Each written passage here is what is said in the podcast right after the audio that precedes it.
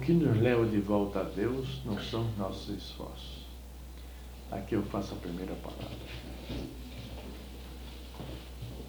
Ou podemos acrescentar mais uma linha. Felizmente, isso não depende de nós. Quando a graça de Deus abre-se para nós, todos os caminhos estão abertos. O que nos leva de volta a Deus não são nossos esforços. Felizmente, não depende de nós. Ora,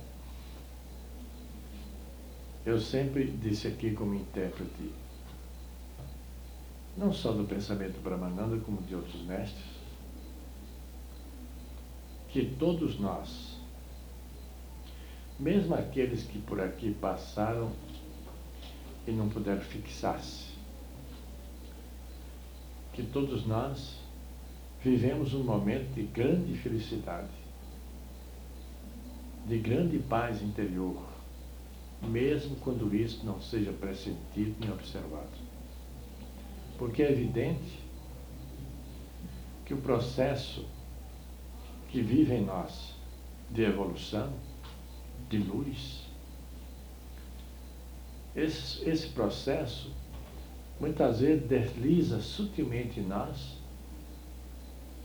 e ficam, às vezes, ligeiras lembranças e assim mesmo elas são focalizadas quando tudo já passou.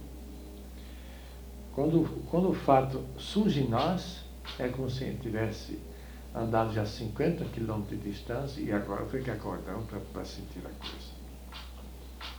Então, é realmente um grande acontecimento divino o que está acontecendo com nós. Porque considero o Mestre que é uma verdadeira graça de Deus quando esses caminhos estão abertos para todos nós. Caminhos estes, como todos sabem, bem diferentes daqueles caminhos que estão lá fora. Porque aqui estamos erguendo uma obra a qual fundamenta-se no sentido da coletividade e não de, e não de uma personalidade. Um sentido totalmente inegoísta. Por mais egoísmo que tem aqui dentro, ele é inegoísta, porque há um sentido de coletividade. E isto chama, isso é que os mestres chamam a graça de Deus que se derramou abundantemente sobre todos nós. Os motivos dessa, dessa graça, ela pode ter sido oriunda da última reencarnação ou de uma coisa muito distante. Não importa o nosso passado, no sentido de carne, no sentido de dor, no sentido de erro, no sentido de crimes contra a lei divina. O fato é que se abre, pela graça de Deus, um caminho ou caminhos para que a gente possa realmente cumprir as tarefas que essa mesma graça nos oferece. Por conseguinte, o que está nos levando de volta a Deus não é propriamente um esforço da nossa parte é um aparente, é uma aparência, temos essa aparência. Nós costumamos dizer assim que sentimos aquele chamado, sentimos aquele chamamento, sentimos aquela vontade, mas tudo isso já é, já está preparado. É, um, é uma terra fecundada. Não tinha dentro de nós, que esperou uma oportunidade, essa oportunidade surgiu aqui, ali ou acolá, né? e não dependendo de nós, nós fomos tremendamente atraídos para o campo da espiritualidade superior. Agora, como nós sabemos, não sei se está bem dito o termo, se, como nós sabemos que temos uma liberdade total e completa no sentido da opção, da escolha, mesmo numa situação como esta, pode, haver, vamos dizer assim, em falta de outro termo, um esgotamento dessa graça divina, pela maneira de, no, de nós, como nos conduzimos, pelo nosso comportamento, pela dureza com que marchamos no caminho, nunca atendendo aquilo que Deus quer de nós, mas em parte atendendo e as outras sempre o orgulho, a vaidade, a presunção, sempre presentes para fazer aquilo que o indivíduo acha que deve ser feito. Nessa condição, é por isso que se vê muitos, muitos fracassarem. Não tem a condição caminho. E continua o versículo aqui. Não somos nós que escolhemos o caminho espiritual. Há muito orgulho quando pensamos assim. Deus é quem nos escolhe. Ora, isso, ao mesmo tempo que proporciona uma grande alegria ao coração da gente, saber que Deus se lembra da gente, que Deus está dentro de nós, porque, como disse Jesus, o reino de Deus está dentro de você. Isso é uma frase que nós já sabemos até de cor, mas não é uma frase que tem a ressonância interna, não é uma frase que acorde vibrações, não é uma frase que nos liga a alguma coisa, não é uma frase que traçamos um hífen para sentirmos o que realmente, por exemplo, muitas vezes está ao nosso território. É uma frase, é um ensinamento que você ainda não teve a oportunidade de, de no silêncio de si mesmo, analisar essa sentença e verificar a beleza de espiritualidade que se representa e a sua própria grandeza, a significação de que você é. Deus é quem nos escolhe. E nós, e nós não temos caminho escolhido. Nós podemos muitas vezes, como eu noto tanto isso no nosso meio, aqui, pelo horizonte, toda parte, que a gente está conversando, se o indivíduo, por exemplo, apresenta uma questão doutrinária, uma questão espiritual, de um, através de facetas muito bonitas, com muita inteligência, né, com muito brilhantismo, logo o indivíduo começa a propender para aquele lado, a sentir aquela atração.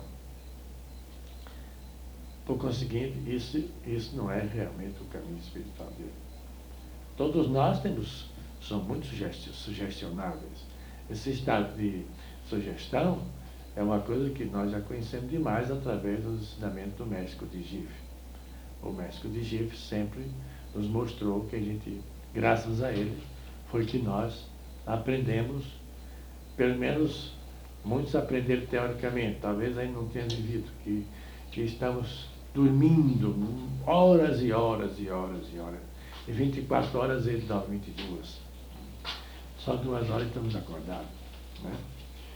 E é esse, e é esse estado, é nesse estado que a gente está a dizer que nós aceitamos sugestões, e só fazemos aquilo que quero, que quero, só faço aquilo que eu quero, aquilo que é correto, e o indivíduo está totalmente enganado, total, iludindo a si mesmo.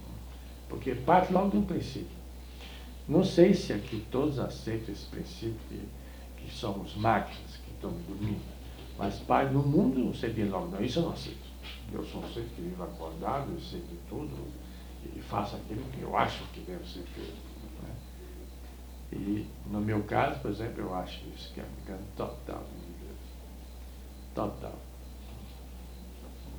E se a graça de Deus nos tocou, isso está motivado em razões que se perdem num passado muito distante, que se relaciona com nossa consciência, que sempre produz frutos no devido tempo. Em outras palavras, isso aqui pode ser sentido, vivido em outras palavras. É que tudo que nós podemos fazer de bom, de útil, de agradável para nós e para os outros, ou que seja somente mesmo para os outros, então isso é melhor e maior, nada se perde. Nada se perde. Muitas vezes o indivíduo vai retirar-se da missão fala assim, é, perdi meu tempo aqui todo, porque ele não. Não perdeu. Acho que você não perdeu. Eu considero que você não perdeu. Porque você, no tempo que esteve aqui, você deve ter juntado alguns bijos, ou, teve, ou deve ter aumentado o seu bijo, a sua luz interna. E pode, por essa aquela circunstância que a vida vem lhe oferecer, você pode encontrar a realidade dentro de mais algum tempo, fora daqui, porque aqui não vai ter o privilégio de só aqui, Só aqui é que eu sei que vai encontrar a verdade. Outra afirmação: o que nos atrai de volta para o reino de Deus não são nossos esforços, mas a substância ou consciência que age em nós. Eu não sei se. É, não sei se estão lembrados de uma, de uma, de uma aula que o mestre de Chico vez me deu, é onde ele fala sobre essa, essa substância. O, que, o importante em nós é a substância. O aumento dessa substância é que é o ponto importante.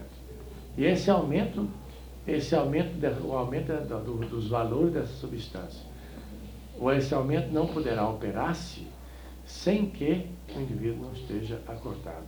Dentro do estado mecânico é inteiramente impossível. Né?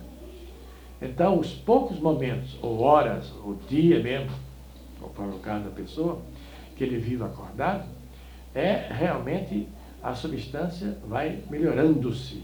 Então, isso é muito importante, porque isso é o que atrai de volta para o reino de Deus. Quer dizer, já tivemos no reino de Deus e estamos de volta. E aí é que está o mistério da coisa. Aí né, você mesmo podia perguntar, mas e antes disso, como era? Não sei. E antes disso, como era? Como era antes? Eu não sei. Mas verificamos, sem nenhuma dúvida, que se, se nós estamos de volta para o reino de Deus, através desse esforço que todos aqui realizam de uma forma ou de outra,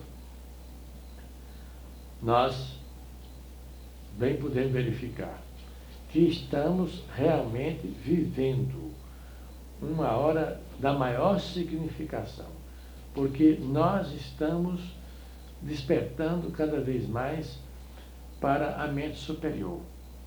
Quando se desperta para a mente superior, por não encontrarmos explicação naquilo que se relaciona com o plano onde nós nos achamos, nós vamos buscar no silêncio e na meditação como conversar com Deus. Esse Deus é o que está dentro de nós. Não precisamos buscar lá fora. Esse Deus é a nossa alma divina. Por conseguir, no silêncio. E aprendemos, até aprendemos a não apresentar nenhuma condição a essa energia, a essa substância que aumenta em nós. Não apresentar nenhuma condição. A única condição é aquela que o mestre diz, mãe ou mãe, naquela linguagem simples dele, faça de mim o que você acha que deve. Era, era esse o grande pedido da mãe. Mas, para isso, não, não basta, como ele, como ele dizia para o Vivekananda, não basta você dizer isso, né, meu filho? Você tem realmente de, de ter vontade de executar isso. Porque você diz, é o que a mãe quer. Mas na hora que você está passando fome, você está gritando e berrando. E você quer apoio da minha parte. Não, não dou apoio não. Mesmo porque eu não tenho esse poder. Eu não tenho esse poder. Tivesse ou não tivesse, o fato é que ele falava isso. Eu não tenho apoio. Eu não posso te apoiar porque não tenho, não tenho condições. Você que deve voltar para falar com a mãe e dizer de sua situação. Então você explica para ela. Ou então, mãe, eu estou aqui presente, estou precisando de você, não diga nada, porque ela está sabendo de tudo, não precisa você explicar aquilo que ela sabe. Ela sabe inteiramente a situação com você. Não precisa você dar explicação. Nós todos, sem nenhuma dúvida, devemos ter tido os nossos problemas, mas eu garanto que nenhum de nós já fez isso assim. De chegar e dizer, bom, é o que você quiser. É o que você quiser, o que você resolver, está bem resolvido. Porque aquele que fizer assim e o fizer dentro daquela, daquela aquela sinceridade que realmente o leve a correspondência imediatamente com as vibrações da mãe, né? ele realmente está numa boa posição espiritual, numa boa posição espiritual. E vai ter todos os seus problemas normalmente resolvidos, né? resolvidos, sem nenhuma dúvida. É, para isso precisa pegar muita coisa. Né? Ah, mas eu acho, quando, escuta aqui, não, não, tô... não é questão de desapego, não, é questão de querer servir. Né? Não, mas precisa pegar também, muita coisa. Ah, há a opção de coisa, inegavelmente, né? Há a opção de coisa que a gente, por exemplo, nota que está errado e que a gente não tem condições de sair. Uhum. Posso dar exemplo? Pode. Posso. Você, por exemplo, você de vez em quando pega a cabeça, dá um tabefe no mas você considera certo. Ah, na hora eu considerei. Sim, na hora. Mas depois você fica assim. Não, mas eu acho que agir certo. Não, mas realmente é. Somos nós que escolhemos Deus. Não somos nós que escolhemos a vida espiritual. Não somos nós que escolhemos a senda espiritual. Porque o ser humano é incapaz da escolha. Por conseguinte, é a reunião de, vamos dizer um mais simples assim, de, serviços prestados nas nossas várias vidas, nas nossas várias existências, o aumento dessa condição, então, é que faz que Deus aponte, por exemplo, os caminhos que no momento nós estamos, estamos realizando. É por isso que eu digo lá em Belo Horizonte, eles naturalmente não entenderão isso quando eu digo isso de público, e nem podem entender que eu não quero todo mundo aqui dentro da missão. Quando eu falo assim, não é porque eu queira todo mundo dentro da missão.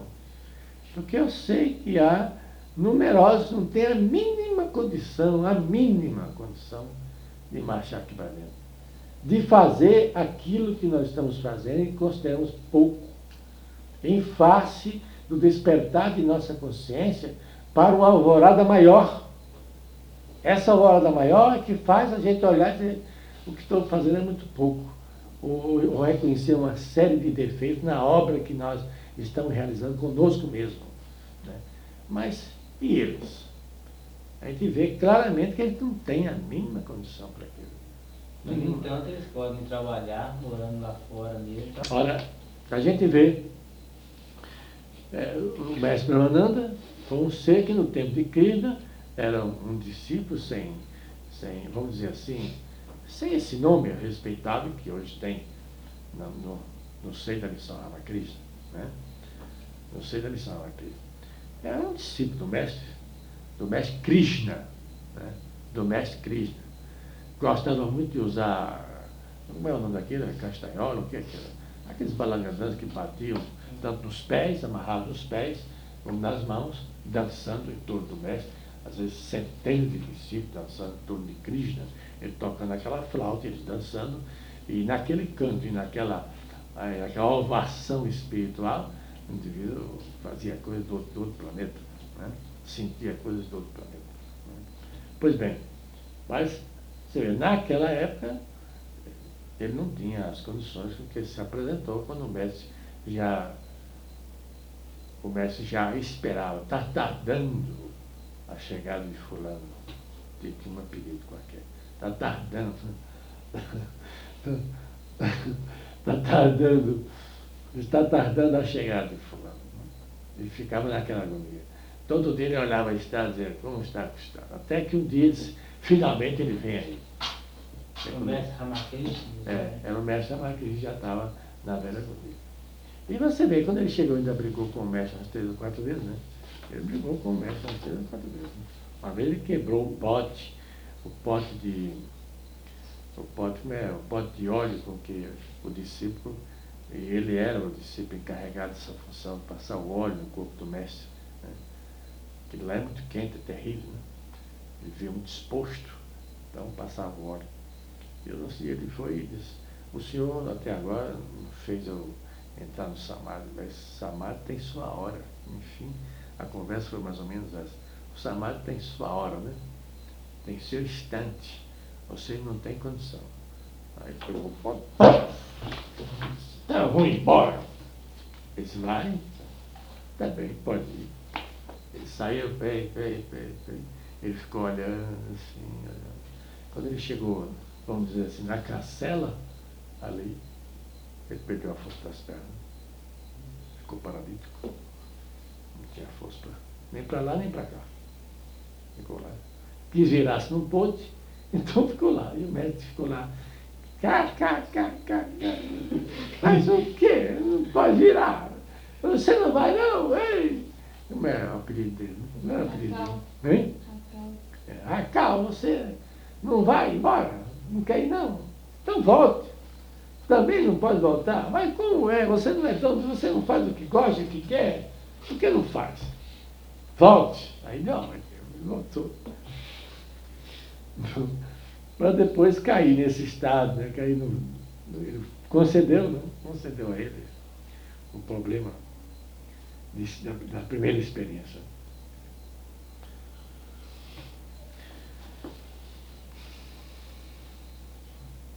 Não devemos presumir que nos caiba algum mérito por tudo isto, porque, como seres humanos, nunca seríamos outra coisa senão seres humanos.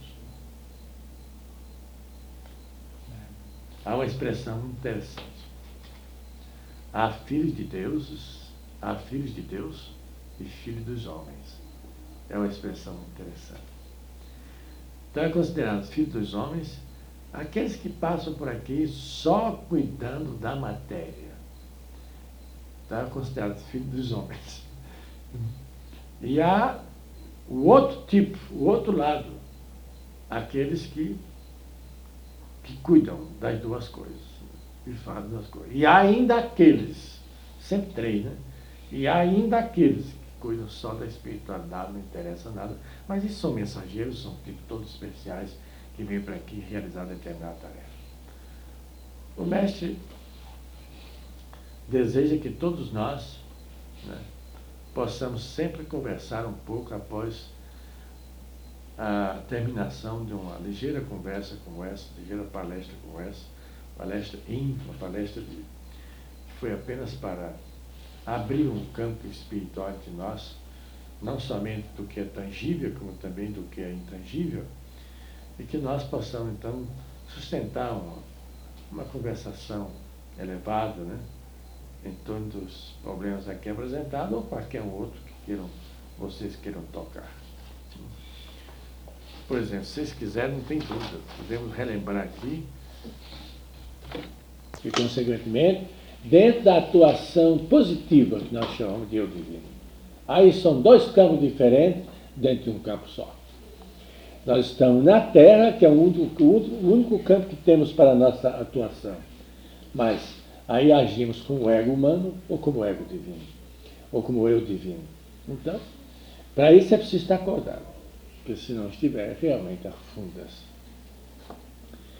E então, consultando primeiro o meu mestre, ele disse que, vindo alguns de Belo Horizonte, a preocupação. Preocupação do mestre, do eu divino a instalar-se. É, instalar-se conscientemente, porque instalado já está, mas conscientemente. Sabemos que, que todos os nossos males, de qualquer espécie, vem da fonte negativa do nosso ego humano. Aquilo mesmo diz em outros termos. Não dando detalhes assim, mas explica que a nossa desgraça, a nossa felicidade é o estado negativo em que a gente se coloca. Qualquer notícia que a gente recebe, a gente, é muito difícil a gente ter um, um pensamento positivo. A gente tem sempre um pensamento negativo. Se fala da pessoa, vem cá, eu quero contar uma história de fulano. Você já cai no negativo com relação à pessoa. Nunca pode pensar de um, auto, de um ato altruísta, de um ato digno, de uma coisa qualquer. Isso significa somente que eu sou podre quando penso assim. Significa só isto. Só e só. A minha condição é de podridão. E quando não reconhecemos isso, estamos certos. Vou contar um fato fulano, logo o pensamento negativo. É porque eu sou aquilo. Se eu não fosse aquilo, se eu não vivesse daquilo, se eu não me alimentasse daquilo, eu não ia pensar do outro aquilo. Segundo, que a libertação desses males vem unicamente da atuação positiva do eu divino. Na Terra nós temos duas atuações temos dois modos vibratórios de se viver. É a famosa dualidade existente no plano terrestre. Há aqueles que vivem na fonte negativa e que sofrem desgraçadamente, sem consolo e terrivelmente. Preocupados com o futuro, preocupados com isso, preocupados com aquilo, e lá vai afundando. E tem aqueles que se entregaram ao divino, que uma entrega real faz entrar em contato com esse divino, que está dentro dele, não fora. Não precisa ir na Índia buscar isso, nem precisa ir em São Paulo, nem no Rio Grande do Sul. Ele vai encontrar isso em qualquer lugar, aqui ou em qualquer lugar. Por conseguinte, é isso que proporciona a inteira libertação dele. Se não fizermos assim, é evidente que vamos encontrar dificuldades pela frente. E outra coisa, não se trata de invocar um Deus fora de nós. Como costumes, vou invocar Deus. Quem, quem, quem, é, quem somos nós para invocar Deus? O que trata-se de evocar é evocar a Deus dentro de nós. Invocar é uma coisa, evocar é outra. Evocar é lembrar. A evocação é lembrança, é lembrar. Isso é muito diferente. Invocar é você, por meio de processos mais variados, você então atrair essa força. Os males existem, não podemos negá-los. Mas eles não são reais na realidade do mundo de Deus. Olha aí. Olha aí os benefícios decorrentes daquele que se agarrou à sua alma divina e que pôde então realizá-la. Ele, ele, ele entra numa tarefa e sabe que vai vencer, não importa que o mundo todo esteja contra ele. Ele sabe que vai fazer aquilo. Seja quais forem as dificuldades. Ele sabe que vai chegar lá. Porque nós, nós realmente estamos impregnados de uma série de, de acontecimentos, de fatores que dificultam realmente a nossa vida espiritual. Eu acredito que isso é sempre produto é, dos nossos estados anteriores. Mas nós não vamos agora estar impressionados também com, com karma. Não vamos estar falando toda hora disso, porque nós somos aqui constantemente estamos a pensar. Então não vamos estar aí, vamos estar evocando constantemente movimentos kármicos, que então nós vamos cada vez mais, nunca mais sairemos dessa, da triste situação em que vivemos há séculos passados. Nós o que temos a fazer é a coisa do presente. E o presente nos convida justamente a fazer isso que o nosso mestre está apontando. Porque eu compreendo perfeitamente porque agora ele está dando essa aula para nós, ou lembrando esses preceitos é, tão autênticos. Né? Porque temos, nós vamos manejar muitas forças, mas nós nunca devemos esquecer que a vontade de Deus está acima de tudo. E o Deus nosso é aquilo que nós chamamos a Mãe Divina. Quando nós dizemos Mãe Divina, é coisa dizer Deus. Mesma coisa.